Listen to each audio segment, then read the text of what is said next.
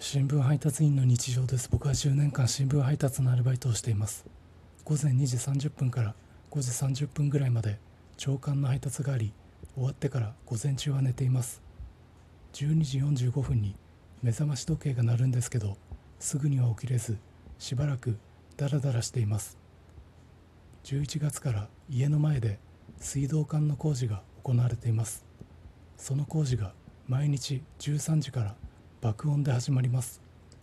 ほとんどの人は家の前で爆音で工事が行われるのは嫌だと思うんですけど僕にとってその爆音の工事はいいスヌーズになっています。